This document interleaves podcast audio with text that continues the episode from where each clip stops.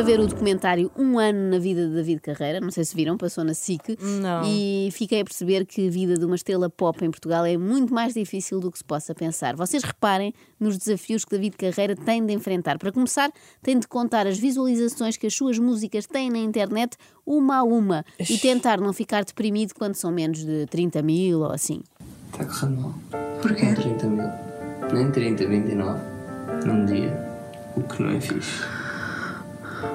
É mesmo para chorar aquela, aquela banda sonora em baixo. Meu Deus, como é que este homem vai sobreviver 29 apenas com mil. 29 mil visualizações?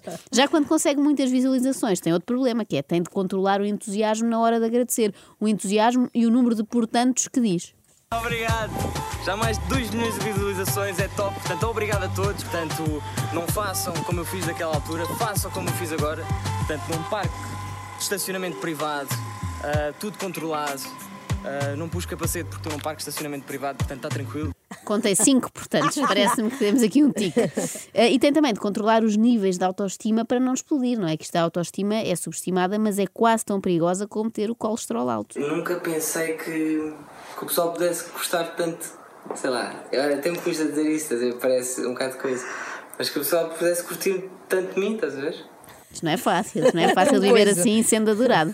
E depois tem de arranjar argumentos plausíveis para se defender quando alguém se lembra de o acusar de plágio. Tu estás a acabar de lançar uma música e tu queres que falem da tua música e toda a gente fala ou porque saíste de um carro, ou porque tens um carro da polícia no videoclipe, ou porque dizem que tens um chapéu de chuva no videoclipe e eh, acho que era a Anitta, tem um chapéu de chuva no videoclipe dela, mas a Rihanna também tem. E o Singing in the Rain também tem. Já para não falar da quantidade de videoclipes protagonizados por seres humanos com dois braços e duas pernas. Isto, no fundo, já está tudo inventado, não é? É muito difícil. Outro quebra-cabeças para o David é que ele tem de decidir se apaga vídeos polémicos ou não e preocupar-se com o que vão dizer dele na TV Guia, na Passadeira Vermelha e no site do Dioguinho. O problema é que se eu for apagar o vídeo agora, vou dar asas às pessoas dizerem Ah, ele apagou o vídeo. Porque agora estão a falar que fiz o vídeo. Mas amanhã eu apago o vídeo e vão falar ele apagou o vídeo. E depois vão dizer o porquê dele apagar o vídeo. E depois a que horas é que ele apagou o vídeo.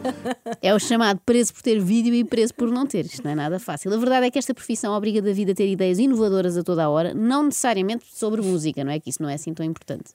E tive uma ideia para, para fazer um vídeo. Ah, queria fazer outro ah, Drake Challenge, In My Feelings Challenge. Ah, eu a andar de moto e tipo ah, a câmera recua, eu saio da moto e a moto continua em andamento. Parece-me bom, parece-me bom. E por vezes tem mesmo de superar crises de criatividade. Não gosto. Acho que estou a escrever muito sobre as mesmas cenas. Não vejo que haja problema nisso, David. O teu pai também faz as mesmas cenas desde sempre e já encheu o Altice Arena repetidas vezes.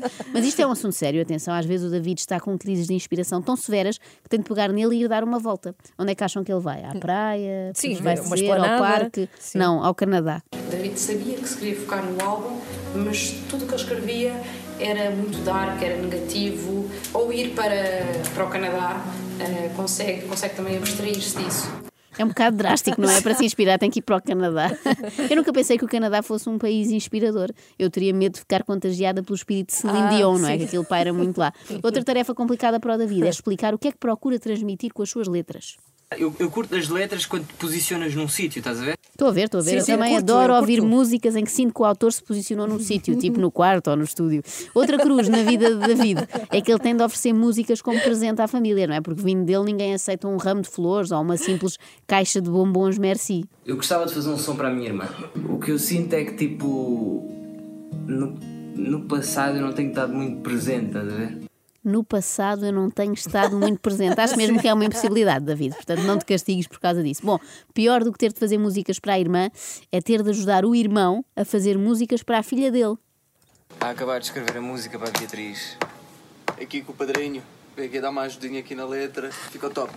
Deixa ver se eu percebi. O Miquel Carreira decide fazer uma música dedicada à sua filha bebê, com uma letra sobre a cumplicidade entre pai e filha, mas precisa da ajuda do irmão que é tio da criança. Isto fez-me lembrar uma história real, juro que isto aconteceu, de uma pessoa que eu conhecia que me pediu certo dia para eu escrever uma carta de amor para o namorado dela. Não escrevi, achei bizarro, achei bizarro. Uh, mas o que me fez ter mais pena de David no meio disto tudo foi quando ele recebeu uma chamada com uma má notícia. É daquelas notícias tão más que uma pessoa até fica em silêncio do outro lado. A má notícia é que tens para fazeres a sessão em boxers para desenhos. O quê?